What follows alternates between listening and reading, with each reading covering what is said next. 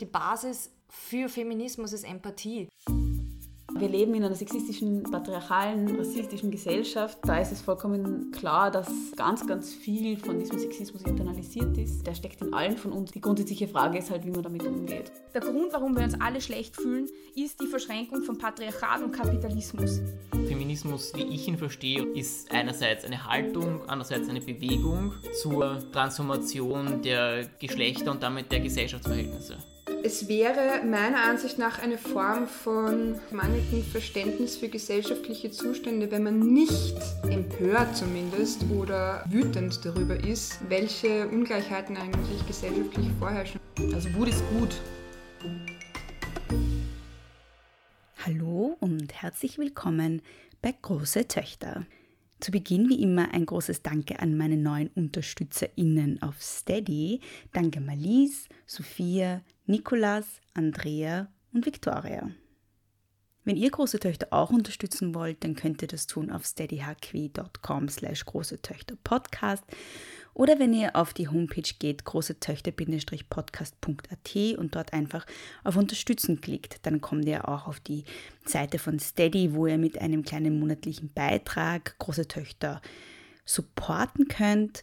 Wenn euch das finanziell nicht möglich ist, keine Sorge, der Podcast ist und bleibt gratis. Die Unterstützung auf Steady ist eben eine freiwillige für alle, die sich das leisten können und wollen. Und ich freue mich sehr drüber, weil es auch die einzige Finanzierung dieses Podcasts ist, die ich habe für alle, die mir immer wieder schreiben und sagen, sie können sich nicht leisten, ähm, ein Abo auf Steady abzuschließen. Keine Sorge, ich freue mich, dass ihr zuhört und wenn ihr den Podcast zusätzlich supporten wollt, dann könnt ihr das auch ohne Geld, zum Beispiel indem ihr euch zwei Sekunden Zeit nehmt und äh, auf Apple Podcasts den Podcast mit fünf Sterne bewertet oder eine kurze Rezension schreibt oder indem ihr FreundInnen davon erzählt, indem ihr auf Social Media postet indem ihr anderen Leuten von große Töchter erzählt. Das ist auch ein sehr wichtiger Support, über den ich sehr dankbar bin. Also keine Sorge, dieser Podcast ist und bleibt weiterhin gratis und für alle, die sich leisten können und wollen, die können ihn auf Steady supporten. In der heutigen Folge ist Sarah Hassan zu Gast. Sarah ist Journalistin und Podcasterin und hat im Europaparlament in Brüssel gearbeitet. Dort hat sie auch die Organisation Period Brussels mit initiiert. Da geht es um die Bekämpfung von sexualisiertem Machtmissbrauch. Und auf Basis dieser Erfahrungen hat sie den Ratgeber It's Not That Grey herausgegeben, den es bislang leider nur auf Englisch gibt, aber es wird, habe ich gehört, gerade in einer deutschen Fassung gearbeitet. Den Link zur englischen Fassung findet ihr natürlich in den Show Notes. Wie ihr euch vielleicht denken könnt, geht es in dem Interview heute um eben diesen Ratgeber. Es geht um sexualisierten Machtmissbrauch, um sexuelle Belästigung, was sie bezweckt, warum es sie gibt und was man dagegen unternehmen kann. Ich hoffe, ihr könnt viele hilfreiche Informationen mitnehmen. Ich habe auf jeden Fall sehr viel gelernt, auch einige Dinge, die mich sehr gut rüsten, vor allem wenn ich mal Zeugin werden sollte von einem Übergriff. Und ja, viel Spaß mit der heutigen Folge. Hallo liebe Sarah. Hallo. Danke, dass du hier bist heute. Danke für die Einladung. Es freut mich sehr, dass du dir Zeit genommen mhm. hast. Ähm, ich beginne mit, wer bist du und was machst du? Mhm, mhm. mhm. Okay, also wer ich bin. Hallo, mein Name ist Sarah. Ich, äh, was mache ich? Gute Frage. Also seit, wie alt bin ich? 28 bald. Das bedeutet, dass ich seit bald acht Jahren Dinge äh, mit politischer Kommunikation mache. Also äh, ich habe angefangen in einigen, mm, also als Aktivistin in diversen NGOs rund um Menschenrechte. Äh, dann habe ich äh, mich journalistisch betätigt und dann habe ich Politik gemacht. Also ich war politische Referentin im Europaparlament und habe da eben auch so politische Kommunikation, PR-Zeug gemacht.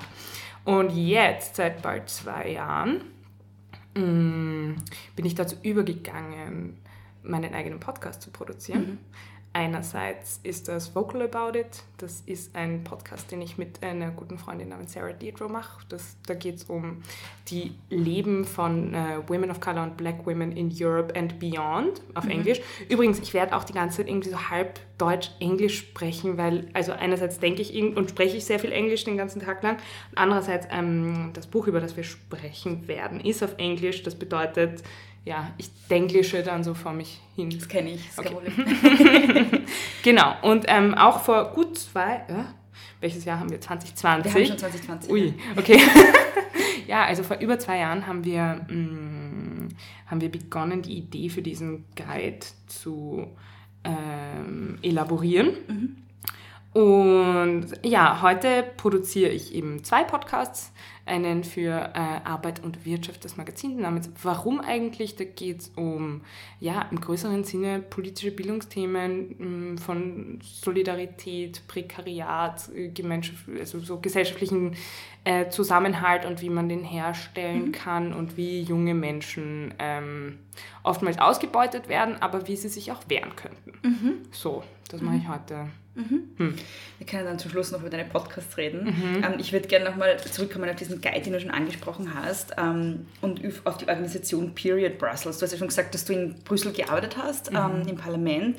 Ähm, was ist Period Brussels ähm, und wie ist es dazu gekommen, dass diese Organisation entsteht? Ähm, Okay, also vor ein paar Jahren, als ich nach Brüssel gekommen bin, da gab es ganz am Anfang bereits ziemlich viele, ziemlich ungute, problematische Übergriffe. Also da haben in einer Woche haben ähm, meine Kollegin Inge Chen und ich äh, extrem viele Übergriffsmomente erlebt, wo ich weiß nicht, ähm, ein ehemaliger Abgeordneter, du musst, im Parlament hast du so einen Badge, der liegt dir so ganz eng an der Brust an.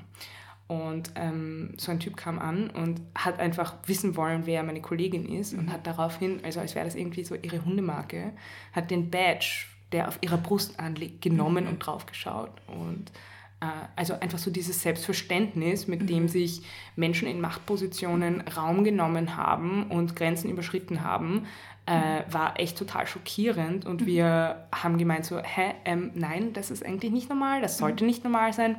Und haben begonnen, mit äh, immer mehr Kolleginnen darüber zu sprechen und sind drauf gekommen, aha, das ist jetzt nicht irgendetwas, das nur uns passiert, sondern das ist ein kollektives Erlebnis, das alle Menschen, die quasi auf der Nahrungskette weit unten stehen, machen.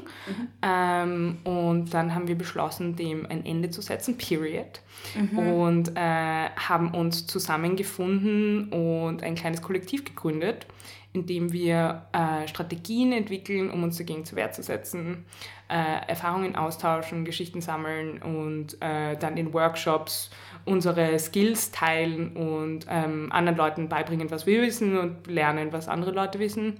Und ja, das war 2015 und seither gab es ja Dutzende Workshops und Bootcamps, also so ganztägige Seminare, wo wir äh, dann halt von Improvisationstheater, wo wir ähm, solche Übergriffssituationen nachspielen und schauen, was für Strategien können wir da entwickeln, bis hin zu äh, Public Speaking, Seminare und ja, weiß der Teufel was alles.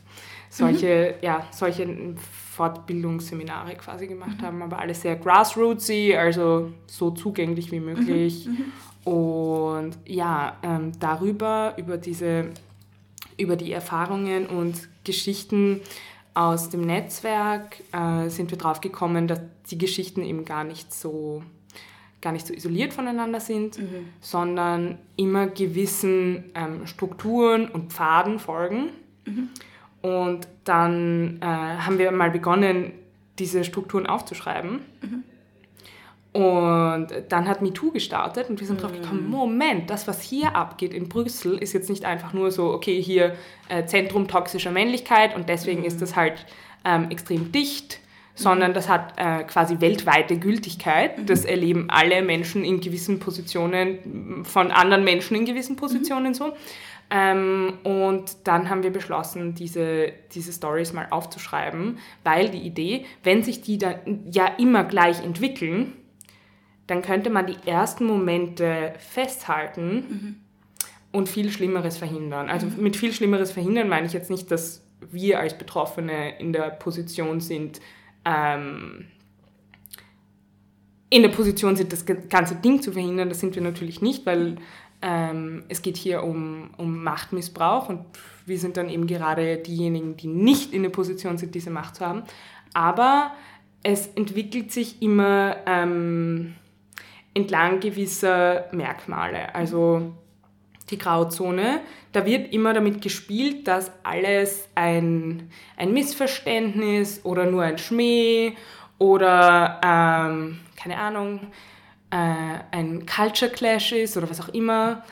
Ähm, und so werden, so wird das, was eine betroffene Person empfindet, immer bagatellisiert, mhm. immer weiter an den Rand gedrängt, bis das, was sie eigentlich empfindet und als Grenzüberschreitung sieht, äh, keine Rolle mehr spielt. Und in der ganzen Diskussion um die Grauzone spielt das ohnehin nie eine Rolle, mhm. was erfahren Betroffene. Mhm. Und die Idee war, wenn wir wenn wir aber genau das hineinnehmen können in die Gleichung, dann ist die Grauzone gar nicht so grau. Also mhm. wenn wir die Verantwortung für Grenzüberschreitungen dorthin bringen, wo sie hingehören, nämlich zu den Harassern, mhm. und wenn wir ähm, unsere, unsere persönlichen Gefühle von, Moment, hier ist eine Grenze bei mir überschritten werden, wenn wir das benennen können, dann muss gar nicht erst das passieren, was oft der Fall ist, nämlich dass man sich selbst die Schuld gibt, dass man versucht, sich selbst... Ähm, äh, zu erklären, dass das wahrscheinlich alles nur ein Riesenmissverständnis war und dass man immer weiter isoliert wird, so dass man gar nicht mehr die Hand ausstrecken kann und sagen kann, das, was hier passiert, geht mir schon sehr lange gegen den Strich und ähm, ist extrem belastend und kann ja mitunter mhm. total existenzielle Folgen haben. Und genau, um das zu verhindern, puh, jetzt habe ich lang gesprochen, um das zu verhindern, haben wir mh, mm, diesen Guide entwickelt. Mhm. Und der Guide heißt It's Not That Grey, eben auch ähm, als Anspielung auf diese Grauzone und um die Kritik an dieser Grauzone, die du ja schon ähm, jetzt ähm, ausgeführt hast, eben gleich in den Titel zu packen. Das fand genau. ich auch sehr super. Ähm, meine Frage wäre gewesen, warum habt ihr Kritik am Konzept der Grauzone? Das hast du schon beantwortet. Aber jetzt mal eine ganz banale allgemeine Frage, die vielleicht eine blöde Frage ist, aber ich, es ist eine Frage, die nie gestellt wird oder sehr selten gestellt wird in dieser Klarheit. Warum belästigen Menschen andere Menschen sexuell am Arbeitsplatz? Mm, ich glaube, ich glaube, das ist überhaupt keine blöde Frage. Ich glaube, ähm, Menschen machen das, weil sie, weil sie Macht spüren wollen. Mhm.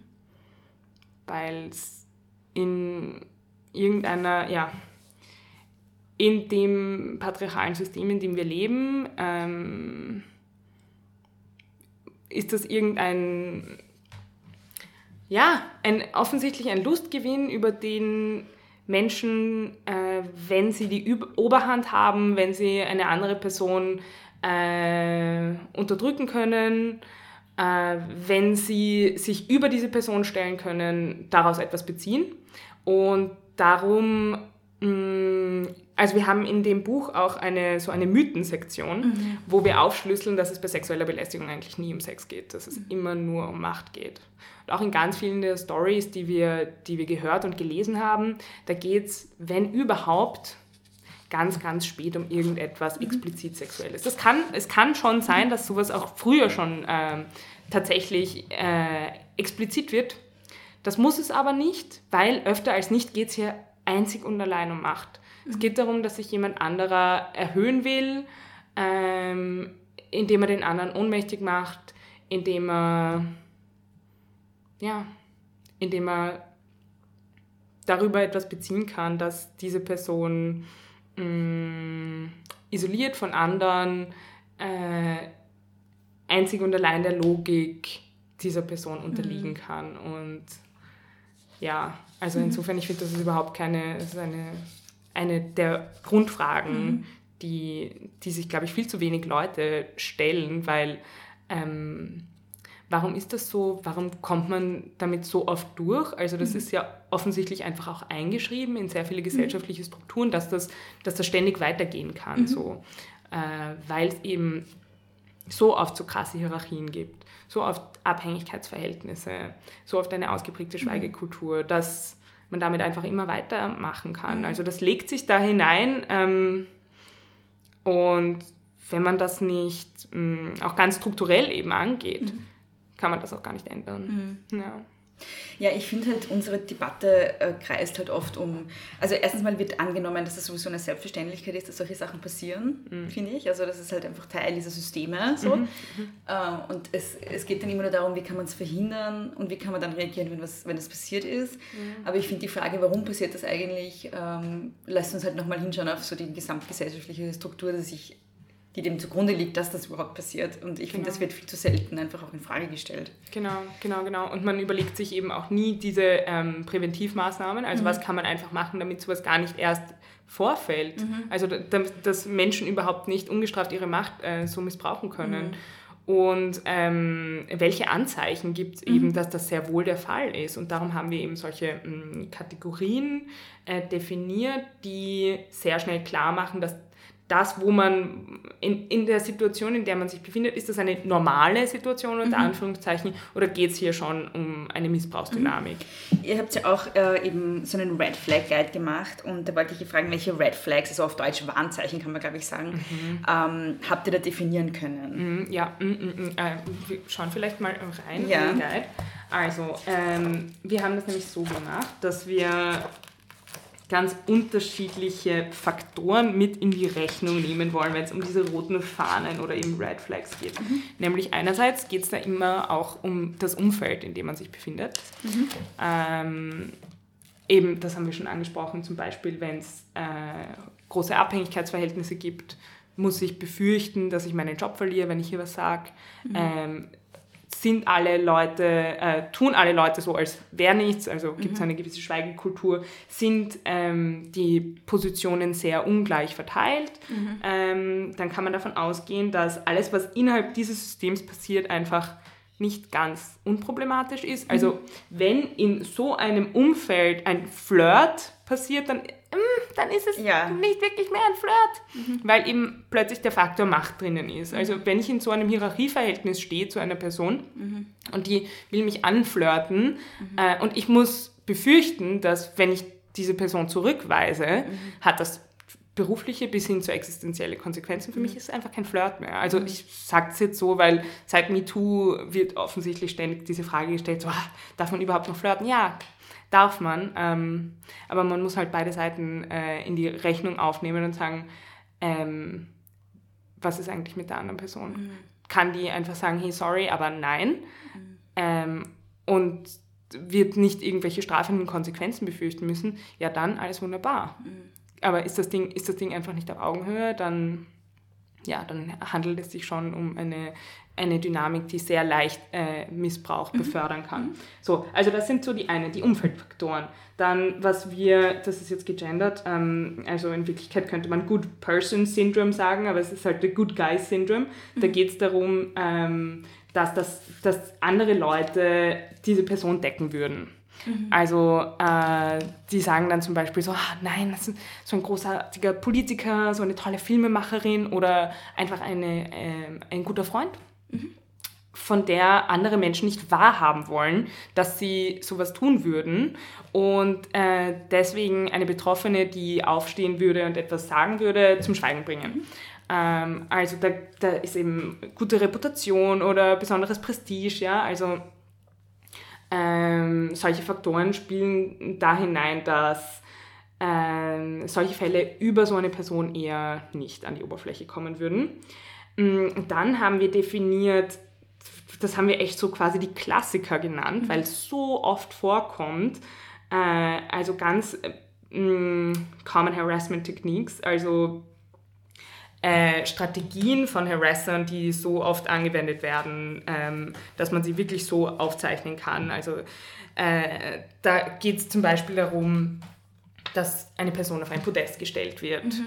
Oder dass äh, Favoritism betrieben wird. Also mhm. eine Person wird, sagen wir, in einem Arbeitsumfeld ganz anders behandelt als alle anderen. Das ist irgendwie so quasi, mhm. ähm, als wäre das die, die, sagen wir, die Lieblingsassistentin ja. vom Chef. Äh, und wozu führt das? Nämlich, dass die Person ähm, isoliert wird mhm. von anderen, äh, dass Solidarität mit dieser Person äh, reduziert wird und wenn irgendwas passiert, dann ist es sehr schwierig, äh, zurück zu den anderen einen Bogen spannen zu können und zu sagen, das, was hier passiert, das geht schon überhaupt nicht mehr. Und mit dieser Logik spielt das. Äh, oder das heiß und kalt spielen. Ähm, zunächst werden extrem, sagen wir, ja, also extrem positive Reaktionen, sagen wir zu deiner Arbeit, plötzlich ist alles großartig und eine Sekunde später ändert sich die Dynamik und es ist plötzlich alles wird abgelehnt oder äh, die Haltung hat sich verändert und damit, ähm, damit erzeugst du, dass die betroffene Person anfängt, alles zu hinterfragen.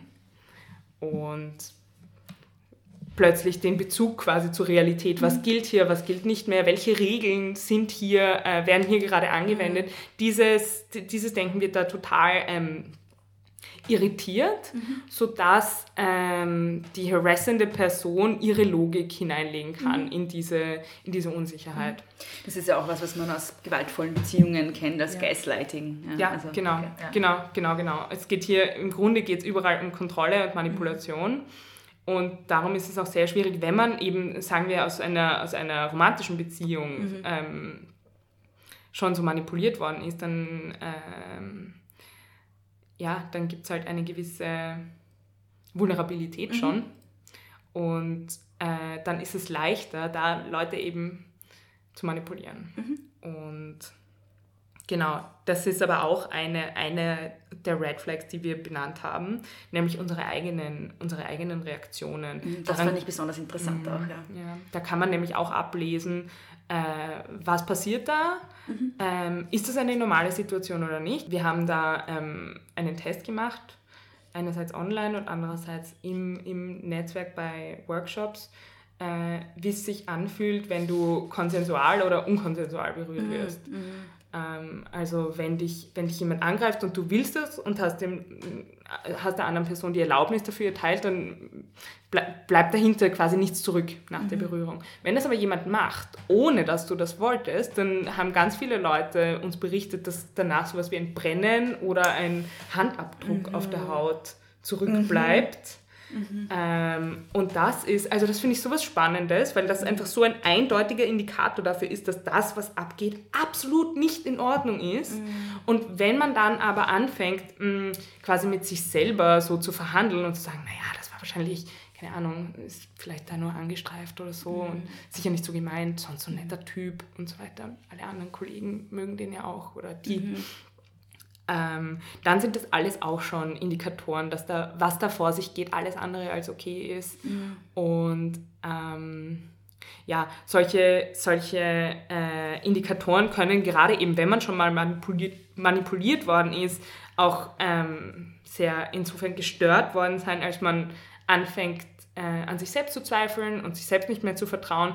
Aber in Wirklichkeit gibt es sehr viele ähm, Anzeichen, wenn man die richtig lesen kann, dann ist einfach nicht mehr, dann ist das Ding tatsächlich nicht grau. Also wenn du, wenn du siehst, okay, ich bin in einem toxischen Umfeld, diese Person wird höchstwahrscheinlich gedeckt, äh, wendet diese und diese und diese Strategie an und, ähm, und ich bin dabei, äh, sie zu entschuldigen oder äh, runterzuspielen, was sie macht, was mir überhaupt nicht taugt oder versuche äh, sehr defensiv nur zu antworten, weil ich Angst habe vor einer Eskalation, dann äh, rote Fahnen überall. Und genau, ähm, mit Hilfe dieser Red Flags sind wir eben durch ein paar Case Studies gegangen. Und ja. ja. Und äh, was ich äh, ganz besonders interessant finde, auch in Bezug auf die eigenen Reaktionen, ähm, also da habt ihr ein paar so typische Reaktionen aufgeführt oder so Empfindungen, die man hat, wenn man eigentlich gerade sexuell belästigt wird. Und das eine ist, dass man halt irgendwie ein ungutes Bauchgefühl hat, dass man ähm, so eine klassische Trauma-Response hat, eigentlich dieses, Einf also dieses Ja. Freezing, Ja. möchte Deutsch dieses äh, Versteinern, Ja. Versteinern oder, oder ähm. Dass man sich selbst die Schuld gibt, dass man aufgrund von Höflichkeit ähm, mitmacht oder nichts, also oder, oder sich über, über sich gehen lässt. Ja, ja, ja, ja. Ähm, und dann auch dieses sich selbst davon überzeugen, dass es eh okay war. Ja. Ähm, und dann, was ich halt ganz besonders interessant fand, als ihr geschrieben habt, ähm, wenn man sich selbst quasi davon überzeugen muss, dass nichts dass da nichts passiert ist, dann ist ziemlich sicher Ja. was passiert. Ja, ja, ja, dann Ja. weißt du schon. Ja. das war das, der vor sich gegangen ist, Ja. ist lange nicht mehr normal. Ja, nein, genau, danke, dass du das nochmal so aufgeschlüsselt hast. Ähm, genau das sind die, sind die Indikatoren, dass man eben sich nicht mehr äh, frei artikulieren kann, dass es offensichtlich einfach schon ein, ein äh, riskantes und äh, unterdrückendes Verhältnis ist, weil ich kann, genau, ich kann einfach nicht mehr sagen, du, das hat mich gestört, das war nicht okay. Oder ich kann einfach nicht mehr ähm, gerade heraus eine Message schreiben, weil ich Angst haben muss, dass ich irgendwie, äh, dass, dass es eine krasse Reaktion darauf gibt. Ähm, und ich habe auch einfach nicht dieses, also das viel gelobte Bauchgefühl. Ja. Das hat schon, das hat schon recht. Also ich habe den Eindruck, wir werden viel zu oft dazu angehalten, das irgendwie so auf die Seite zu kehren und zu sagen, ach nein, nein, das, das, alle anderen sehen das ja auch nicht so. Ähm, also muss ich mich täuschen. Aber in Wirklichkeit, your gut knows. Also der Bauch weiß da schon Bescheid und ich finde, es wäre wichtig, ähm, auch für sich diese Reflexe umzudrehen und sich nicht als erstes selbst äh, anzuzweifeln, sondern mal zu sagen, so, nein, ähm, Moment mal, nur weil alle anderen wegschauen, das ist ja auch einfach, heißt das nicht, dass ich nicht recht habe, weil du hast wohl recht.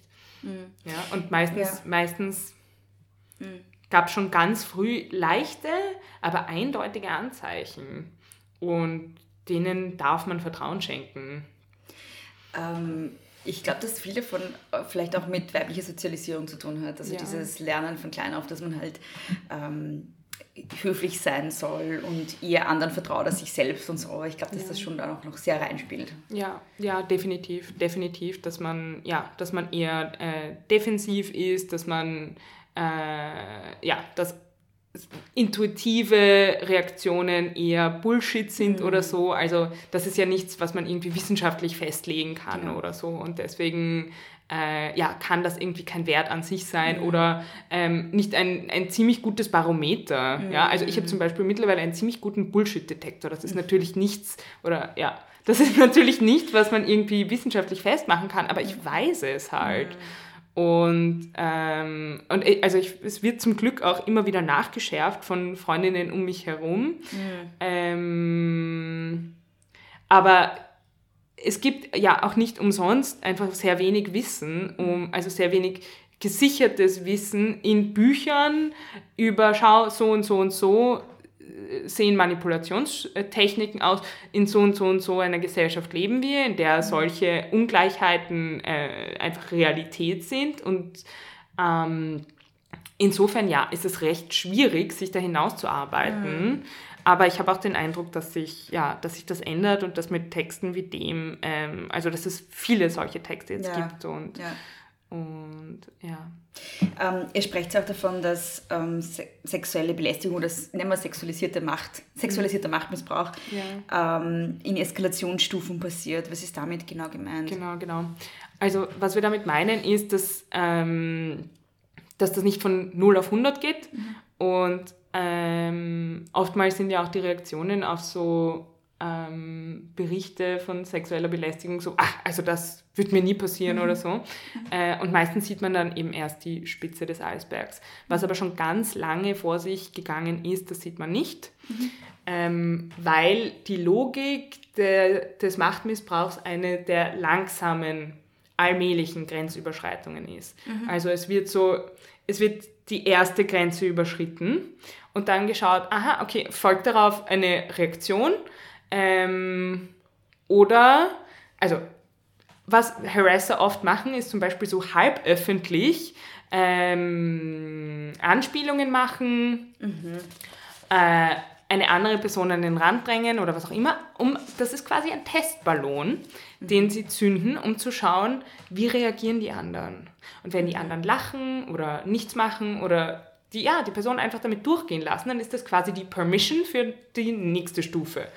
Äh, und dann wissen sie, ich kann, ich kann mir mehr Raum brechen. Und ähm, so, so wird immer höher eskaliert. Und wenn dem nicht Einhalt geboten wird, und das meine ich jetzt nicht von Betroffenen, sondern tatsächlich einfach auch von den umgebenden Personen, deren Verantwortung das eigentlich ist, äh, dann ähm, kann immer weiter eskaliert werden, bis, ja, bis es halt äh, zu den Fällen kommt, die dann publik werden. aber alles, was davor passiert ist, ähm, war schon eng verzahnt damit. Also diese ganze äh, Kontrolle, Manipulation, Dinge, die eine nicht involvierte Person, die um solche Mechanismen nicht weiß, vielleicht auch gar nicht richtig einordnen könnte und sagen würde, ah, war, ja, was, was auch immer das jetzt sein soll, aber also hab dich nicht so und so, wird ja dann, also ist oftmals die Reaktion darauf, äh, das ist das ist die Grundlage und die Bedingung dafür. Also darum, es wird zum Beispiel auch ganz oft so psychologische Belästigung und sexuelle Belästigung getrennt und auseinandergenommen, als wäre das eine ist einfach so quasi Mobbing und das andere sexuelle Belästigung. Aber das hat miteinander zu tun. Also das, das eine kann man nicht vom anderen trennen. Ähm, weil es in beiden, in beiden Belangen geht um Macht. Und wenn man nur äh, quasi Ausschau hält nach ähm, Bildern, die wir heute kennen aus der Öffentlichkeit, die mit sexueller Belästigung transportiert werden, also die Hand am Rock oder so, wenn wir nur danach Ausschau halten, dann verpassen wir einfach den relevanten Punkt, wo es beginnt. Ja. Und ja, deswegen nehmen wir auch in, in diesem Guide auch die Dritten, die umstehenden Personen in Verantwortung und sagen, Moment mal, ihr müsst auch lernen, ähm, einen Raum zu lesen und zu sehen, wie, wie sich so etwas anbahnt.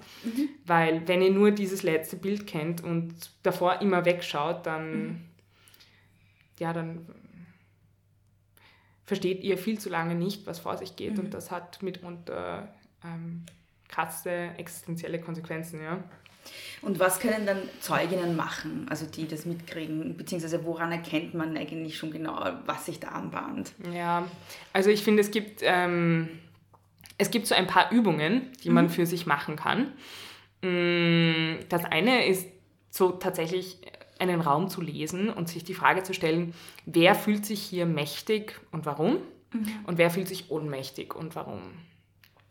Und wenn diese beiden Extreme quasi miteinander äh, in, in Austausch sind, dann kannst du davon ausgehen, dass es einfach eine, eine extrem ungleiche Dynamik herrscht und dass man darauf vielleicht ein Auge haben sollte. Ähm, das andere ist, sich zu überlegen, bei wem würde ich es nicht wahrhaben wollen. Ja, also wen hast du einfach, sagen wir, so gern oder bewunderst du so sehr, dass du, also dass deine erste Reaktion wohl wäre, na, das kann ich nicht glauben. Ja, ähm, das merke ich auch bei mir selber. Also ich mache das wirklich als Gedankenexperiment, auch bei mir selber, weil ich mir denke, äh, natürlich, das ist eingeschrieben in uns alle, mh, dass man es eben bei gewissen Menschen einfach nicht möchte. Äh, sagen wir dein bester Freund, ja, deine beste Freundin, das willst du nicht. Ähm, aber die Reaktion des Nicht-Wahrhaben-Wollens ist eine, mit der du die Betroffene zum Schweigen bringst und isolierst. Ähm, also das sind so mal die ersten Dinge, die man sich überlegen kann. Ähm, und weitere sind dann eben, sich anzuschauen, äh, normal, also Dinge, die als normal betrachtet werden. Zum Beispiel, warum geht der Chef mit der Praktikantin alleine Abendessen? Hä? Warum bitte? Also kann man da mal den Schritt zurücknehmen und sagen, warum sollte das irgendwie als normal betrachtet werden und dann in solchen Momenten disruptiv sein und sich einmischen und sich einladen und schauen, dass solche Momente äh, nicht stattfinden und beharrlich dranbleiben. Was wir auch empfehlen, ist sowas wie, und das ist jetzt sehr arbeitskontextbezogen, aber sowas wie ein Buddy-System zu entwickeln, weil also Menschen in vulnerablen Positionen, das kann ja alleine daher kommen, dass du neu an deinem Arbeitsplatz bist. Du kennst dich noch nicht aus, du weißt nicht, welche Systeme, welche Regeln gelten und so weiter. Das heißt, man kann ja auch sehr leicht irgendwie weismachen, äh, das und das gilt hier und wenn du es halt nicht besser weißt, dann hältst du dich dran und versuchst irgendwie möglichst ja, alle Regeln zu befolgen, alles richtig zu machen und so weiter. Und da kann eben jemand, der, der ein starkes Eigeninteresse hat, ähm, ja, dir sehr leicht reindrucken, dass das und das gilt, was vielleicht einfach gar nicht der Fall ist. Und wenn du aber eine Person hast aus dem Unternehmen, die da schon ähm, mehr Erfahrung hat und dir sagen kann, das und das passiert hier und das und das sollte hier nicht passieren, ähm, da halten wir die Leute dazu an, so auf die Newbies ein Auge zu haben. Ähm, und warte, wir haben noch total viele andere. Ähm, Ja, was, ich, äh, was ich witzig fand, ähm, weil es auch so äh, gegen jede Höflichkeitsregel äh, sozusagen verstößt, ist, ähm, das hast du eh schon kurz angesprochen, dass man sich in so Situationen, wo eine Person äh, versucht wird zu isolieren, ja. wo man irgendwie dann so komisch intime Kontexte herstellt, ja. dass man sich da einfach mit einlädt. Ja. Also dass man sagt, ich gehe jetzt Mittagessen ja. oder so. Ja, ja, ja. Und dass man halt auch wirklich einfach dran bleibt. Also ähm, es ist ja oftmals so, dass sich Leute, wenn sie, also erstens mal können wir mal schnell establishen, sowas, solche Fälle äh, werden immer irgendwie bemerkt. Sowas mhm. passiert nicht im luftleeren Raum. Mhm. Ähm, Menschen sind auch nicht blöd und auch wenn sie gerne wegschauen, ähm, sowas ist immer auf irgendeinem Level den Leuten bekannt. Ja? Und oftmals sind sie dann eben zu bequem oder zu feige oder wollen sich eben, sie wollen sich nicht einmischen, sie wollen halt ähm, vielleicht in den Konflikt nicht gehen, es ist ihnen unangenehm oder was auch immer. Aber das alles sind sehr schlechte Ausreden, das möchte ich auch mal festhalten. Ähm, und das Ding ist, selbst wenn du 20 Mal weggeschaut hast und dich dafür geschämt hast, dann schau beim 21. Mal hin. Ja? Also, ich habe mit so vielen Menschen geredet, die gesagt haben, hätte mir eine Person gesagt, das, was da vor sich geht, ist nicht normal. Mhm. Das, was der Typ oder die Typin da macht, das sollte nicht passieren. Ich habe das gesehen. Mhm. Ja? Und du bist nicht, du, bist nicht verrückt oder so, weil du glaubst, dass das, äh, dass das so nicht gehört. Ich habe es auch gesehen und ich hoffe, du weißt, dass das nicht in Ordnung ist. Das kann alles ändern. Mhm. Ja? Mhm. Das kann Menschen, die verunsichert und manipuliert und kontrolliert werden, das kann das gesamte Gebäude schon zum Einstürzen bringen. Also es sind manchmal nur so kleine Dinge, ähm, wo Menschen, die beherzt eingegriffen hätten und gesagt haben, oder die, die eben zum, zum Harasser selbst gegangen sind und gesagt haben, du, ich habe das gerade gesehen. Mhm. Ich finde das nicht okay. Mhm. Und ich sehe, was du da machst. Ja? Ähm, das kann echt alles ändern. Und wir müssen da wirklich uns alle ähm, in Verantwortung nehmen und unbequeme Sachen machen. Und ja, das ist nicht einfach. Das ist nicht einfach, sich zu denken, so, ah, okay, ja, ich mag aber meinen Chef oder so. Und außerdem bin ich derselben Logik unterlegen. Mhm. Ähm, oder ich mag meinen Freund und möchte da jetzt aber nicht irgendwie einen, äh, ja, in den Konflikt gehen. Ja, blöde Geschichte, blöde Geschichte. Überleg dir mal, wie das für die betroffene Person ist. Du bist da immer noch in einer relativen Machtposition, weil du nicht direkt betroffen bist. Mhm. Ja, und diese, diese nicht direkte Betroffenheit, die müssen wir nutzen und das müssen wir als Privileg verstehen und ähm, als einen Ort, wo man manövrieren kann, wo man Dinge tun kann. Und ähm, ja, ich glaube, man macht es sich oftmals zu einfach, wenn man sich sagt, ja, ich kann da nichts machen. Mhm. Das stimmt nämlich nicht. Es gibt ganz viele Handlungsmöglichkeiten und wir listen die auch alle da auf. Mhm. Ähm, mir auch irgendwie so, also ich hatte ein großes Aha-Erlebnis. Ähm, äh, als, also als ich heute Guide gelesen habe, an, an mehreren Stellen, aber an einer Stelle auch ganz besonders, nämlich als er genau darüber spricht, dass ähm, durch diese Isolation, die diese, diese Harasser oder die BelästigerInnen mm. Ähm, oft herstellen, dass damit sozusagen die Solidarität zwischen äh, dieser einen Person und den KollegInnen gebrochen wird. Und ähm, ich glaube, dass damit ganz oft dann auch verunmöglicht wird, dass andere Leute eingreifen, weil diese Person, die da belästigt wird, dann schon so assoziiert ist mit dieser Person in der Machtposition, die sie belästigt. Verstehst du, ja. was ich meine? Ja, ja. Und ja. also ich glaube, dass eine, eine Lösung eben auch ist, ist, dass man diese Solidarität wiederherstellt. Ja. Zu Leuten auf derselben Hierarchiestufe. So. Ja, auf jeden Fall. Ich finde, das stellt auch total ab auf so ähm, Marktlogiken. Ja, also voll. so einer Wettbewerbslogik von wegen, ah, okay, ähm, ich weiß nicht, also es ist natürlich auch ultra sexistisch, die Idee des quasi Schoßhündchens des Chefs, ja, mit genau. der man dann irgendwie nicht mehr ähm, aber das ist ja, engagen die, will. Ja, genau. das steckt ja dahinter. Ne? Genau, genau. Und ja. damit spielen halt Harasser, weil sie ganz genau wissen, dass es eben diese Vorstellung gibt, dass Frauen im Kapitalismus gegeneinander ausgespielt werden, mhm. dass sie miteinander ständig im Wettbewerb stehen müssen, mhm. dass sie einander ausstechen mhm. müssen. Und wenn ich diese Person jetzt näher habe bei mir, mhm. also wenn ich eine Nähe herstelle, dann wird diese Logik greifen und dann werden die mhm. andere Leute, werden andere Leute sich denken so, ah, okay, ähm, alles klar, also sie versucht halt so mit dem, was auch immer mit dem Chef, bla bla bla, also wir kennen ja, alle ja, diese ja. fürchterlichen Klischees, will ich gar nicht mhm. jetzt weiter reproduzieren. Mhm.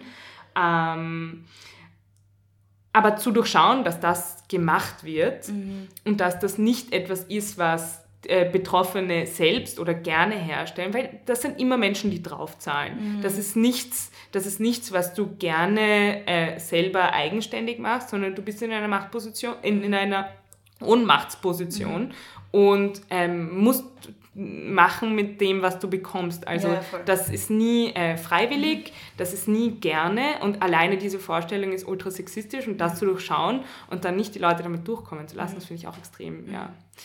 Ja, ich habe das auch in der Schule erlebt mit der Lieblingsschülerin. Ja. Ähm, das ist dann natürlich noch ganz besonders böse, weil da ein, ein ziemlicher Altersunterschied dann auch noch dazu kommt. Mhm. Aber also das gibt es halt äh, in verschiedenen Kontexten, nicht nur am Arbeitsplatz. Ich glaube, das Ja. ist auch wichtig dazu zu sagen. Ja, also immer dann, wenn Fall. Leute halt in unterschiedlichen Machtpositionen sind und voneinander abhängig sind. Ja, ganz genau, ganz genau, weil die Lieblingsschülerin des Lehrers, Ja. da ist natürlich eine Gehässigkeit da. Ja, klar. Und da wird äh, auch unterstellt, dass äh, die diese Nähe will Mhm. und dann auch irgendwie, dass, dass die das fast verdient hätte oder so. Also solche, solche Dass es halt in ihrem, dass es quasi auch ihr Zutun ist oder dass Genau. sie, dass ich damit, weiß ich nicht, einen Einzel verdienen will oder was auch immer. Genau, genau, die Also, provoziert genau, das. ja. Äh, und es gibt da einfach kein Gewinnen. Ja, Es gibt kein ja. Gewinnen. Und ähm, ja, ich glaube, wir müssen für uns alle solche, solche Ideen einfach entschlüsseln und sehen, was sie sind. Mhm. Marktlogiken, sexistische Vorstellungen. Äh, das, es funktioniert so einfach nicht. Ja? Niemand kann sich über sexuelle Belästigung eine Machtposition erarbeiten. Das ist fucking Bullshit und das sollte man, das sollte man ähm, auch so betrachten können. Und das ist eine ähm, so tiefe sexistische Vorstellung, dass das etwas ist, womit äh, Betroffene sich sich äh, die Nähe zur Macht erkaufen quasi. So funktioniert es nicht. So funktioniert es nicht. Ähm, und das ist auch eine total brutale, grausame Entsolidarisierungsstrategie. Und ja, wir sollten solche Dinge durchschauen, lernen. Was mache ich jetzt, wenn jemand zu mir kommt und mir davon erzählt, wenn ich auch Teil dieses Systems bin, sozusagen am Arbeitsplatz eine Kollegin, die mir sagt, der Chef ähm, belästigt mich oder Also mh, ich finde, es kommt immer ein bisschen drauf an, okay, es, bist du im selben, sagen wir, du bist im selben Büro. Mh, was du machen kannst für die Person ist, weil oftmals ist es so, wenn du eben äh, ja, so lange kontrolliert, manipuliert, belästigt worden bist, dann und du dann als Betroffene dir Hilfe holst, dann ist meistens schon sehr lange sehr viel passiert. Also du solltest mal wissen, dass diese Person sicher im totalen Ausnahmezustand ist und da sehr viel Stress, wahrscheinlich sehr viel Anxiety hat. Ähm, das bedeutet, alles, was organisatorischer Natur man dieser Person abnehmen kann, ist eine Riesenhilfe. Mm, Sich zum Beispiel anschauen, was gibt es für Reporting-Möglichkeiten. Wie, kann ich, ähm, wie kann ich das irgendwo melden? Was habe ich für Ressourcen? Welche Infrastruktur habe ich am Arbeitsplatz? Gibt es ähm, einen psychologischen äh, Hilfsdienst? Gibt es äh, ärztliche Betreuung? Kann ich mich krank schreiben lassen? Äh, Gibt es eine Stelle, wo ich sowas melden kann? Gibt es eine Mobbingstelle? Gibt es eine Mediationsstelle? Gibt es eine Human Resources Stelle? Ähm, wie funktioniert das? Kann ich dort anonym einen Fall melden? Und auch, wie, wie funktioniert das dann weiter? Also äh, löse ich damit einen Prozess aus, der automatisch irgendwie alle äh, Beteiligten an einen Tisch bringt, was natürlich Leute oft nicht wollen. Ja. Äh, aber alleine die Angst davor mh, hält dann viele Betroffene davon ab, das zu tun, weil was ist, wenn, genau, wenn dann durch dieses Reporting ähm, Prozesse ausgelöst werden, die sie gar nicht wollen, die sie auch kraftmäßig nicht schaffen können und so weiter. Also Informationen darüber einholen, äh, welche Möglichkeiten gibt es und wie würde sich das weiterentwickeln, das ist enorm hilfreich. Ähm, der Person zuhören, ihr sagen, dass das nicht ihre Schuld ist, dass nichts, was sie getan hat, dazu geführt hat, dass das mit ihr gemacht worden ist. Das ist was, was wir oft für selbstverständlich halten oder nicht sagen, aber ich glaube, es ist ganz wichtig, das Betroffenen immer und immer wieder zu sagen. Ja, ja, ja, auf jeden Fall, weil ja, das ist etwas, das, das sich auch sehr eingräbt und äh, gerade wenn man eben so verunsichert wird, dann kann jede Handlung, die man gesetzt hat, als Provokation oder Einladung oder was auch immer gelesen werden. Das ist eben auch diese große sexistische Vorstellung, dass äh, wir etwas provozieren könnten. Nein, die Person, die uns harassed, hat diesen Entschluss gefasst. Und das stammt von diesem Entschluss und der Absicht, äh, Macht über jemanden auszuüben und diese Macht zu missbrauchen. Wir haben damit überhaupt nichts zu tun. Überhaupt nichts. Nichts, was, was wir tun oder lassen, diese Absicht können wir nicht, können wir nicht ändern. Ähm, also sowas jemandem sagen, das, was passiert ist, ist fürchterlich, ist ungerecht, ist ekelhaft, es hätte, es hätte dir nicht passieren dürfen und du verdienst alle Solidarität der Welt. Solche Dinge sollte man viel öfter sagen. Ähm, und ja, dann eben organisatorische Sachen abnehmen, äh, dranbleiben. Nicht nur einmal, also man muss auch davon ausgehen, dass es ein ziemlich weiter Weg sein muss, bis die betroffene Person zu dir gekommen ist. Ähm, und vielleicht hat sie die Kraft einfach nicht, das öfter und öfter zu machen. Also dranbleiben und nicht irgendwie einmal zuhören, dann so Gewissen beruhigen, nach Hause gehen, Netflix schauen, nicht mehr drüber reden, ähm, sondern äh, Verfügbarkeit signalisieren, äh, klar machen, dass du da bist ähm, und dass du auch weiter da sein wirst und, und dass du die Person, wenn du dazu in der Lage bist, auch durch diesen Prozess begleiten kannst. Also ja, das sind ganz wesentliche Eckpfeiler, wie man sich solidarisch verhalten kann. Ja.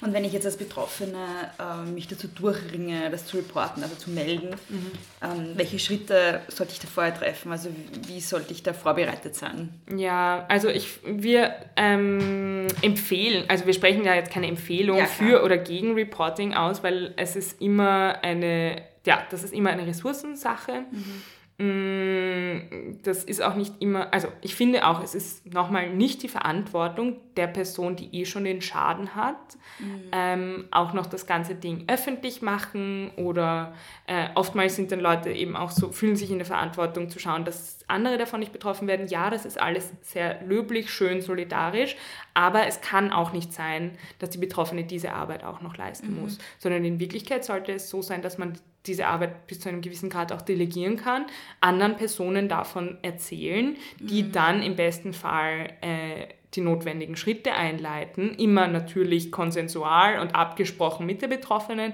aber nur so, ich hatte das nämlich auch, ich hatte auch das Gefühl, ich muss jetzt alle anderen retten, aber das kann ich nicht. Also das, ich kann die, ich, ich habe auch die Energie einfach nicht gehabt. Und darum habe ich auch einfach diese Arbeit delegiert und gesagt, so du und du und du, bitte mach das und das und das.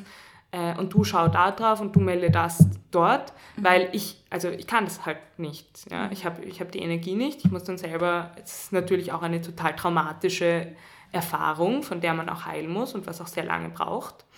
Ähm, also ich möchte da auch wirklich äh, klarstellen, dass das nicht die Verantwortung der Betroffenen sein kann. Ähm, aber wenn man sich zu einem Zeitpunkt, der nicht jetzt sein muss, äh, entscheidet, das irgendwo zu melden, dann ist es auf jeden Fall sehr gut, dass man alles, was passiert, dokumentiert. Und zwar in Echtzeit. Also es gab einen Fall und du musst das unmittelbar danach, musst du das Ding aufschreiben, dir eine SMS schreiben, dir eine E-Mail schreiben, dir eine Sprachnachricht schicken von mir aus, weil dein Gedächtnis schwindet auch mit der Zeit. Und den Tag, die, äh, was passiert ist, ähm, direkt unmittelbar dokumentiert zu haben, wird dir extrem viel Arbeit abnehmen für später, wenn du dich dazu entscheidest, das irgendwo zu melden.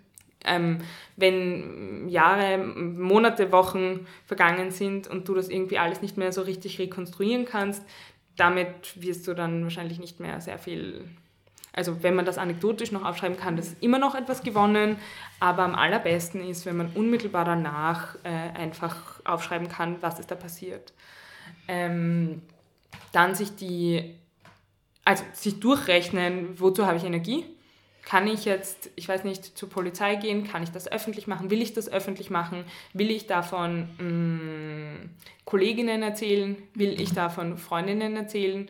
Ähm, und möchte ich dann mit denen besprechen, was gibt es für Möglichkeiten? Äh, will ich das anzeigen und so weiter und so fort? Also äh, ich finde, man hat da absolut das Recht, den Weg für sich herauszufinden, der auch am wenigsten äh, Schaden anrichtet. Äh, also man soll sich auch nicht gezwungen fühlen, Dinge zu tun, die man einfach nicht machen kann. Äh, aber es ist auch wichtig zu wissen, dass es einfach Möglichkeiten gibt und dass man die mit anderen herausfinden kann und dass die Basis für all diese Entscheidungen, die man später mal treffen will, die nicht im Ausnahmezustand getroffen werden müssen. Aber was wichtig ist, ist auf jeden Fall alles aufzuschreiben. Und dieses Aufschreiben empfiehlt ja auch ähm, äh, Zeuginnen. Ja.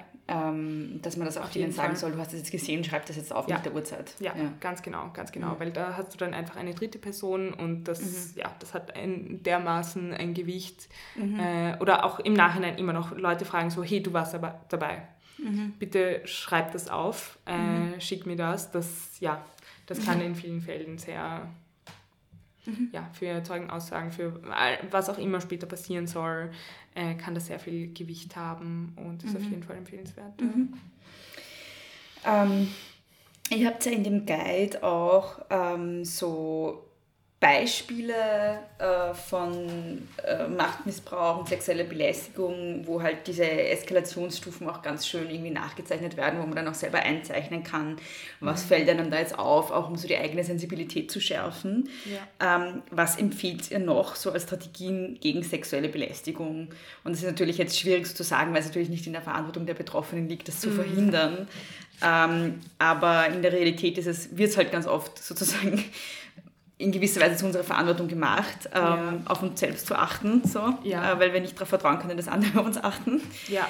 Ähm, und was habt ihr da, ähm, also was empfehlt ihr da? Ja, also wir haben äh, ein Kapitel ähm, ganz am Schluss, das heißt so quasi Ändere die Welt, nachdem wir eben durch all diese äh, Case Studies gegangen sind. Also du kannst in dem Guide in vier Geschichten deine eigenen Red Flags einzeichnen, also an der Uni, am Arbeitsplatz, im Freundinnenkreis und ähm, da in dem Fall beim Zahnarzt. Was äh, absolut, abs also das war echt die absurdeste Geschichte, weil das war ein, Kon das ist ein Kontext, wo ich nie damit gerechnet habe, dass sowas passiert. Ja, I know, I Ja. know, aber genau das, da, ja, genau das ist eben der Punkt. Genau, ja. ja. Du erwartest das nicht, du gehst davon aus, das ist ein äh, Raum, in dem ich, ähm, in dem ich davon ausgehe, dass meine Integrität gewahrt wird Mhm. und dass ich nicht damit konfrontiert werde. Aber natürlich auch hier, das ist einfach eine Machtposition, ganz eindeutig. Und du bist ausgeliefert, Extrem du kannst nicht weg, ja. du bist abhängig von der Person. Ja.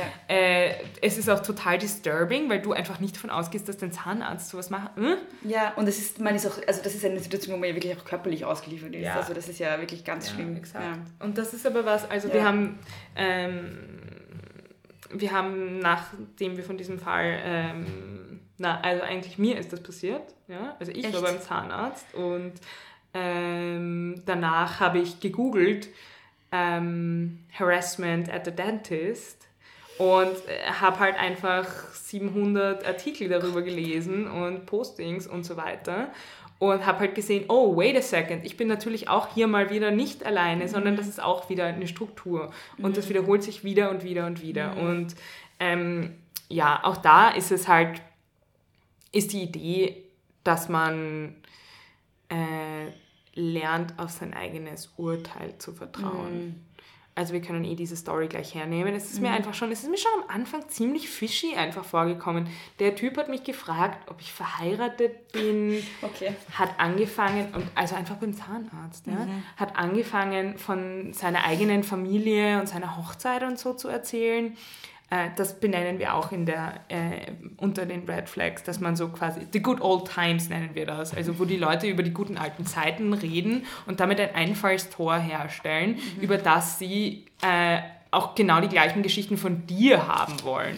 Ja, also wo sie so ein Reziprozitätsverhältnis, also so ein Gegenseitigkeitsverhältnis haben wollen, wo äh, sie selber reden irgendwelche privaten Dinge ungefragt, äh, aber stellen plötzlich so eine private Nähe her, wo du dann auch dazu angehalten wirst, persönliche Sachen ähm, zu teilen. Ja. Und also heute wissentlich, was da, was da passiert ist und dass das die ersten Anzeichen sind für alles, was später passiert, äh, würde ich da würde ich meinem Urteil vertrauen und gleich am Anfang sagen so, you know what, nein, das möchte ich eigentlich nicht erleben beim Zahnarzt und heute würde ich rausgehen. Aber damals, mhm. und das war halt jetzt zwei, drei Jahre ist das her, äh, habe ich es nicht besser gewusst, habe nicht, hab nicht verstanden, was da vor sich geht, mhm. wollte es nicht wahrhaben und bin an mein Bauchgefühl übergangen. Mhm. Und natürlich auch hier wieder ist natürlich nicht meine Schuld, sondern es stammt von der... Ähm, von der Absicht des äh, Typen, seine Macht als Arzt über mich äh, zu missbrauchen. Aber was wir selber machen können, was wir üben können, ist unsere eigenen Grenzen ähm, zu betrachten mhm. und denen nachzuspüren und zu sehen, in welchen Situationen fühlen wir uns wohl, in mhm. welchen fühlen wir uns nicht wohl, wann sagen wir ja, wenn wir eigentlich nein meinen, mhm. äh, wie oft machen wir das so am Tag und ähm, wann würden wir eigentlich gerne Nein sagen und tun es aber nicht und wie können wir das in kleinen Schritten versuchen zu üben und dann ähm, quasi auch so das Versprechen an uns selber, diesen Schutz aufrechtzuerhalten. Und ich meine, das indem wir sagen, okay, ich möchte einfach, ich möchte einfach diese Grenze von mir selber respektieren mhm. und dann halte ich das auch ein. Dann sage ich in ungefährlichen Momenten, zum Beispiel einfach, wenn ich mit Freundinnen bin, ähm, okay, das ist mir jetzt zu viel mhm. und schau, wie das, wie, das, wie das funktioniert, wie sich mhm. das anfühlt, wie möchte ich, in welchem, in welchem Abstand möchte ich zu Leuten sein, wann sind mhm. die einfach zu nah. Mhm. Äh, da haben wir zum Beispiel eine einen, einen Boundary, äh, also einen, eine Grenzenübung, wo man sich überlegen kann, wie, also es ist was Imaginiertes, aber wie weit möchte ich von dieser Person weg oder äh, nah sein? Mhm. Reicht da, wenn ich quasi um mich herum so die Grenze im Sand ziehe? Oder hätte ich da eigentlich lieber, dass da eine Ziegelmauer ist mhm. zwischen der und mir? Mhm. Ähm, das sind einfach so ähm, Möglichkeiten, wie man spielerisch mit seinen eigenen Grenzen, die ja eben auch wieder von außen immer wieder systematisch gebrochen und mhm. überschritten werden, so dass wir selber schon gar keinen Bezug mehr dazu haben. Mhm. So was wollen wir, was fühlt sich eigentlich richtig und was fühlt sich gut an und so kann man schrittweise versuchen, sich das wiederzuholen, mhm. äh, indem man übt und übt und übt, aber auch sehr gute Boundaries, also sehr gute Grenzziehung ähm, kann nicht verhindern, wenn jemand die Absicht hat, äh, seine Macht über uns ähm, auszuüben. Äh, aber was wir selbst machen können, ist ein sehr gutes Alarmsystem ähm, zusammenbauen. Mhm mit dem wir dann frühzeitig erkennen, was für uns nicht mehr geht. Und das ist das, das ist der Indikator. Da fährt dann die Eisenbahn drüber. Wenn das für mich nicht mehr geht, dann brauche ich überhaupt nicht, brauche ich überhaupt nicht, wenn irgendwelche anderen Leute sagen, aber er ist sonst so ein netter Typ oder was auch immer. Mhm. Irrelevant, irrelevant. Was bei mir hier, der Grenzüberschritt, das reicht. Mhm. Und dann sollte ich ähm, mir selber auch die Erlaubnis geben können zu sagen, I walk away from this. Yeah, ja? Yeah. Das war so interessant. Wir haben ähm, letztes Jahr an einer belgischen Uni einen Workshop gehalten und das war ein, mm, ein gemischtes Ding. Da ging es um, wie kann man äh, Belästigung auch im akademischen Feld, mhm. also in der Akademie, versuchen ähm, zu verhindern. Und wir haben eine Übung gemacht, äh, wo wir eben diese Uni-Geschichte durchgegangen sind und wir haben dieser gemischten, also gendergemischten Gruppe vorgegeben, sagt eure erste Red Flag und dann äh, überlegt euch, wann ihr euch ähm, ermächtigt fühlen würdet oder wann es reichen würde. Wo, wann würdet ihr sagen, jetzt quasi habe ich genug Evidence, um mhm. zu sagen, es reicht. Mhm. Und interessanterweise haben äh, die männlichen Studis gesagt, dass die erste und die letzte Red Flag ein und dieselbe sind. Aha. Beim ersten Grenzüberschritt hätten sie gesagt Nein. Mhm. Und ähm, die Studentinnen haben extrem lange gewartet, bis sie sich entitled gefühlt haben, also bis sie das Gefühl hatten, jetzt dürfen sie was ja. sagen, weil sie so lange die Beweise quasi sammeln mussten, dass das, was da vor sich geht, tatsächlich manifeste Grenzüberschritte mm. sind. Und das, ja, das geht jetzt zurück über die weibliche Sozialisierung, wo man eben lernt, ähm, dass man das alles schlucken muss und dass äh, man sich selber nicht vertrauen darf. Und das erst quasi, wenn du zu 80 Prozent am Ertrinken bist, Ja. darfst du sagen, bitte weniger Wasser. Ja. Ähm, Nein.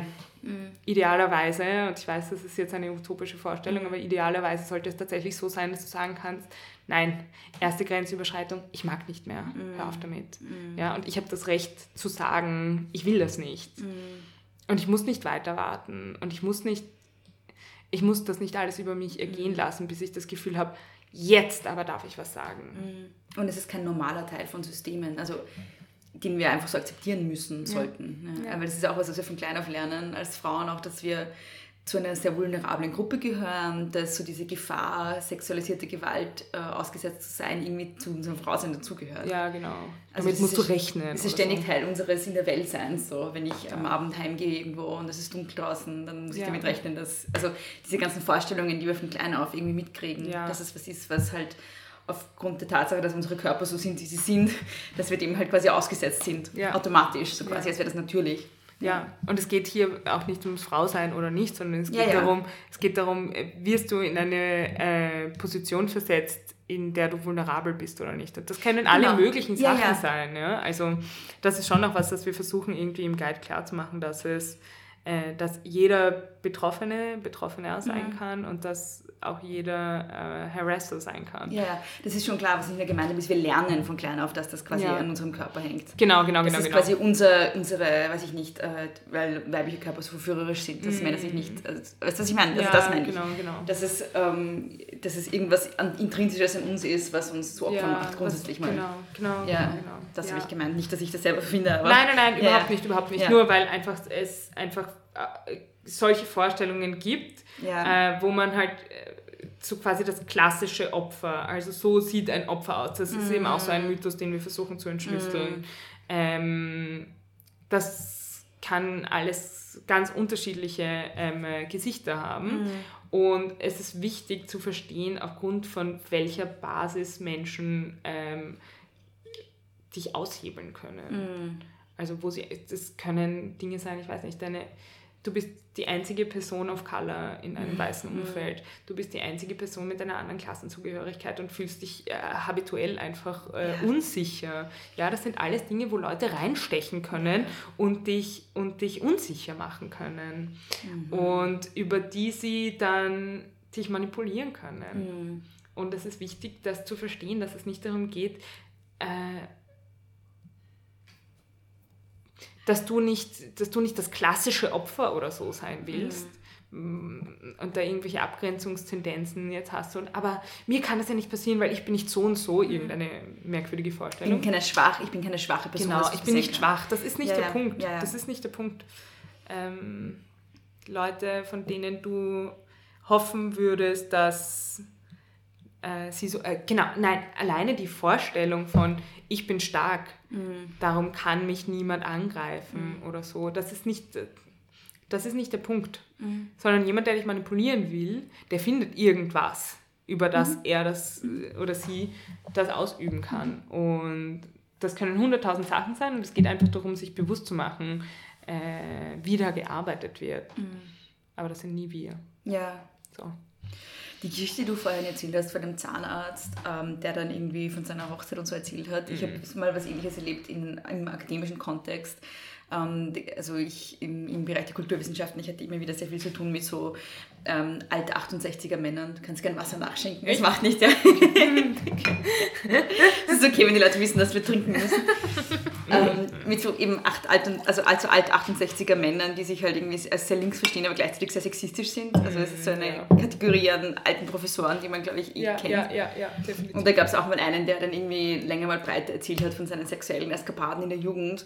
Und das war auch, also es, äh, ich, ja, das hat mich nur daran Ja. erinnert. Ja. Nein, also ich finde, ähm, man hat das Recht darauf, von solchen Geschichten verschont zu bleiben. Man, äh, in jedem dieser Kontexte, ob es eben am Arbeitsplatz ist, ob es bei der Zahnärztin ist, was auch immer, äh, ich habe nicht die Erlaubnis gegeben, in, einem, in, in so einem Kontext so eine Geschichte zu hören. Ja. Nein, möchte ich nicht. Das ist ein Angriff auf meine Integrität. Ja. Ich will nichts von deinem Privatleben wissen und ich will meines auch nicht dir preisgeben. Und ähm, genau, das ist eine eindeutige Red Flag. No, no, no. no, no, no. Ähm, ein Konzept, über das ihr noch schreibt, das ich sehr interessant fand, ist das Missing Stair-Konzept. Ja, Also so die fehlende, die fehlende Stufe. Genau, was genau. Ist, was ist das? Ja, das ist ein Konzept. Ähm, da geht es darum, dass statt dass diese fehlende Stufe ersetzt wird, also statt dass man ähm, die Ursache des Problems behebt, ändern alle Leute angesichts dieser fehlenden Stufe ihr Verhalten. Also alle machen einen extra Schritt. Ähm, und umgelegt auf, auf ähm, Belästigungsdynamiken bedeutet das, alle wissen Bescheid, Ja. dass es diese eine belästigende Person gibt, aber statt das Problem zu adressieren, statt, sagen wir, einer Person in, äh, in einer Machtposition äh, die Information dazu zu geben, arbeiten alle drumherum. Also geben sich im Stillen Informationen vielleicht und sagen so, oh, ja, diese Person ist so und so, also mach lieber das und das. Und entwickeln ganz elaborierte Strategien, um darum herum zu werkeln, was unfassbar viel Energie und Aufwand bedeutet, was auch dafür ein- also ein, ein Anzeichen davon ist, wie dysfunktional dieses ganze Ding ist und wie sich alles um ähm, auch darum dreht, dass dieses belästigende Verhalten aufrechterhalten wird. Weil dieses System geht dadurch immer weiter. Also es wird nie die, das Problem bei der Wurzel gepackt, sondern alle anderen Leute müssen sich quasi daran anpassen.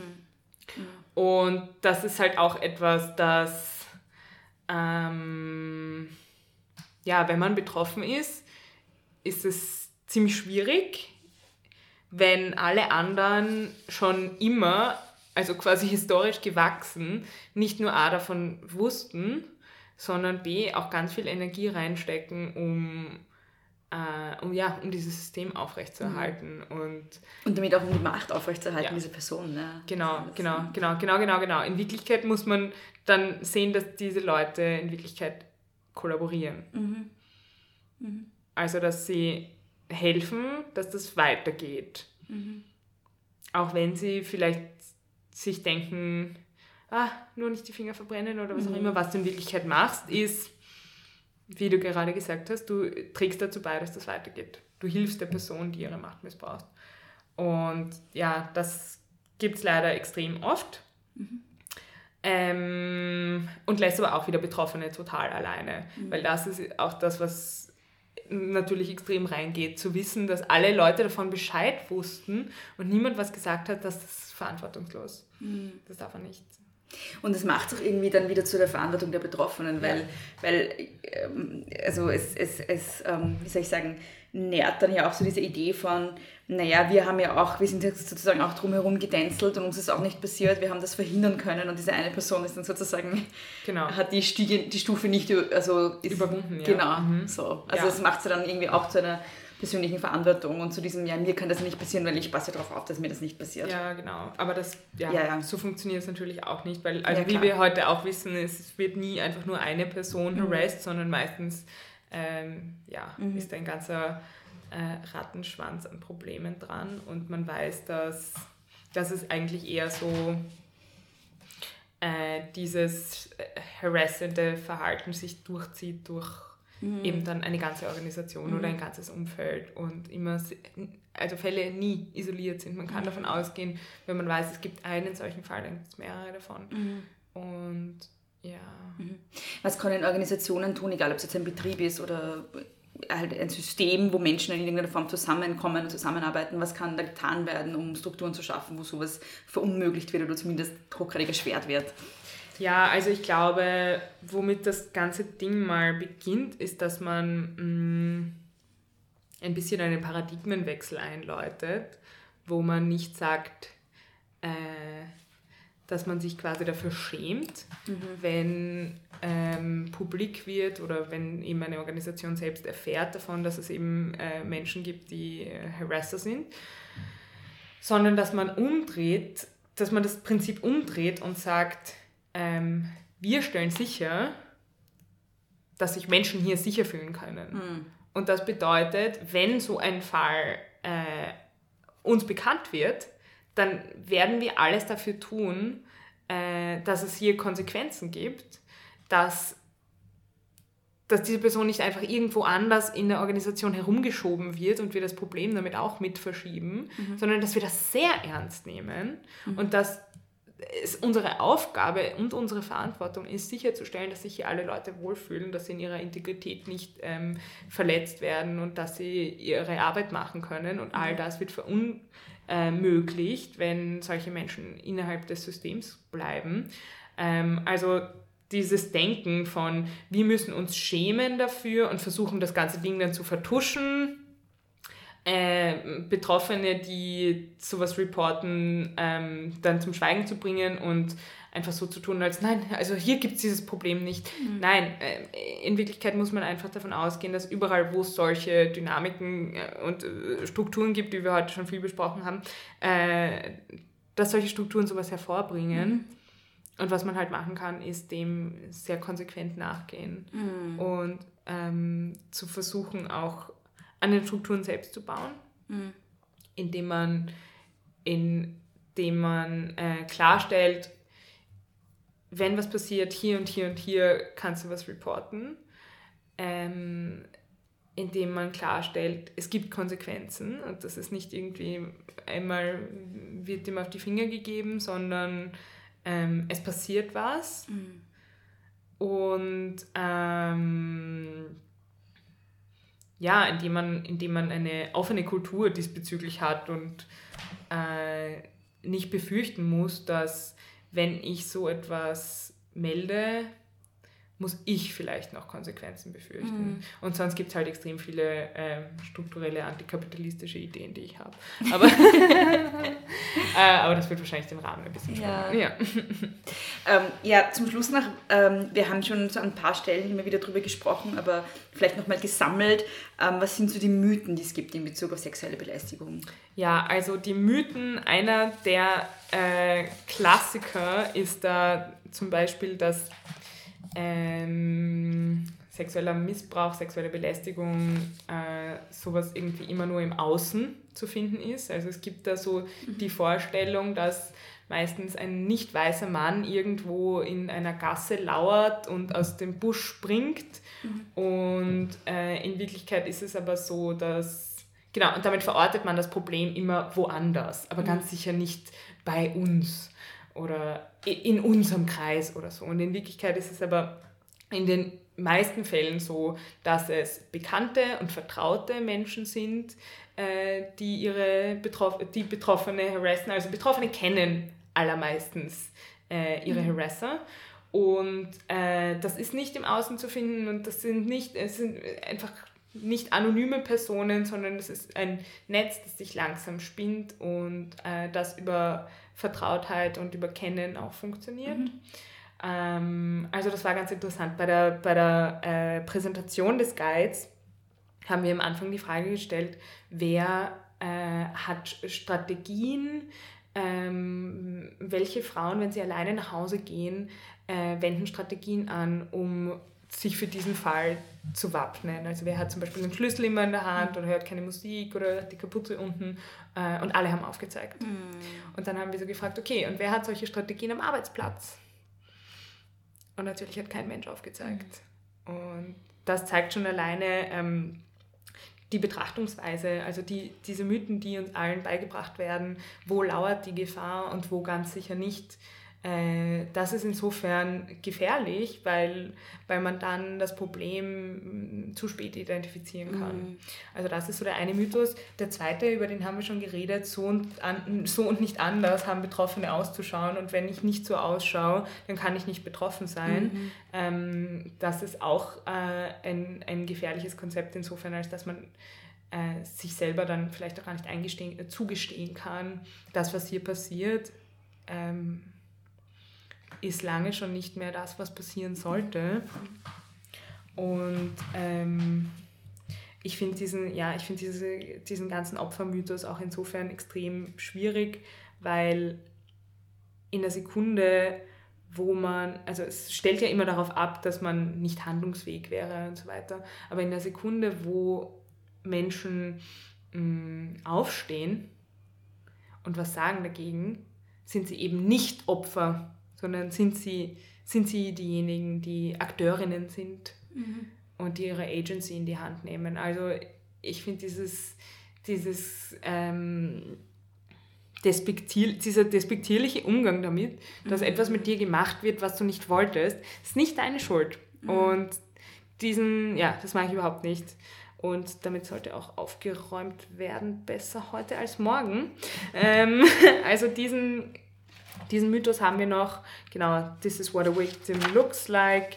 Ähm, dann haben wir schon darüber gesprochen, dass äh, Betroffene es angeblich provoziert hätten und dass dann immer danach gefragt wird, ja, was hast du denn gemacht oder was hast du getrunken oder wie hast du dich da verhalten und so weiter. Das ja, haben wir auch schon ein paar Mal besprochen, dass sich da die gesamte äh, Conversation eigentlich darum drehen würde, warum fühlt sich diese, diese Person ähm, in der Lage und ermächtigt, mit all dem durchzukommen. Wie kommt es dazu? Diese Fragen sollten wir uns eigentlich stellen.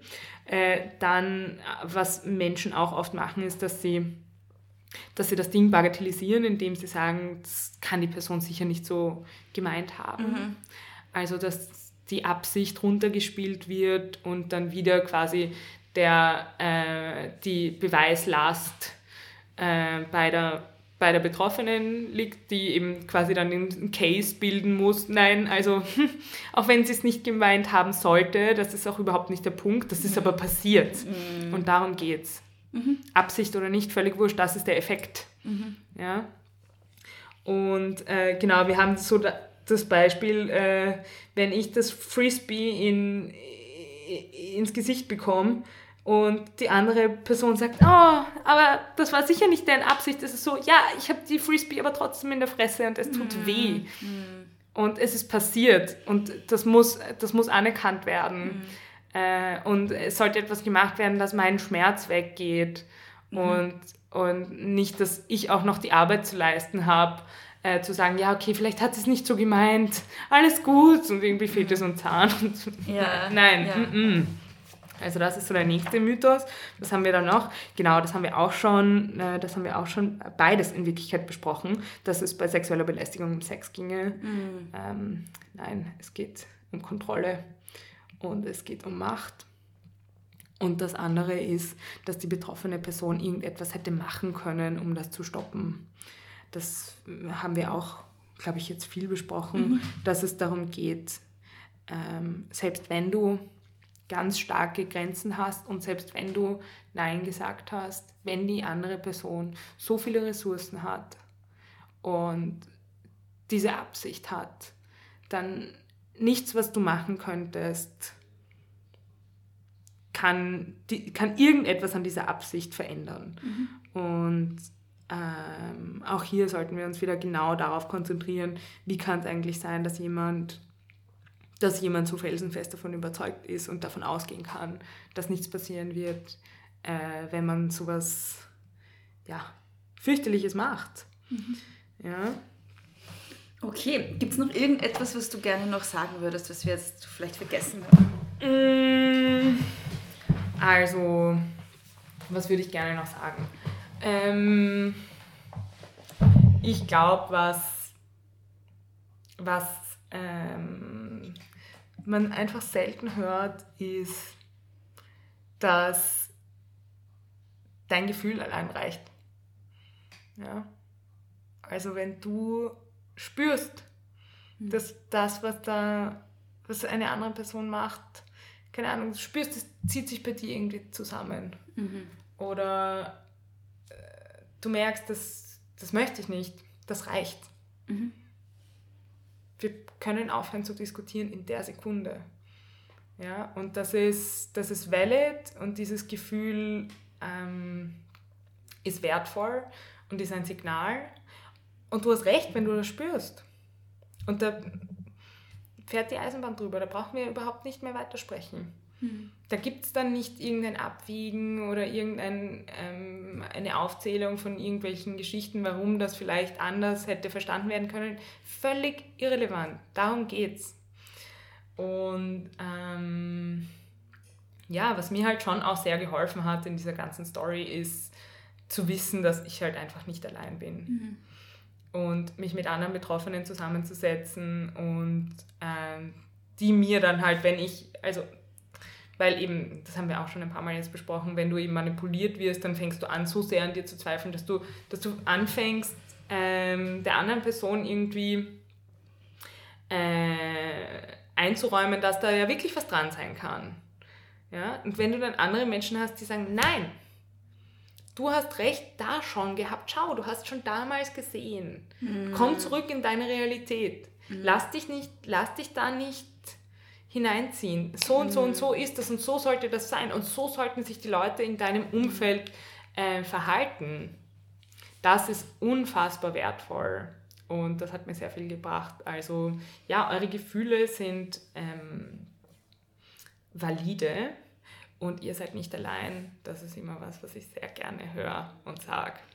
Und ja, und alle Solidarität der Welt verdient man, wenn einem sowas passiert ist. Und ja, das sollte man nicht vergessen. Das ist ein sehr schönes Schlusswort.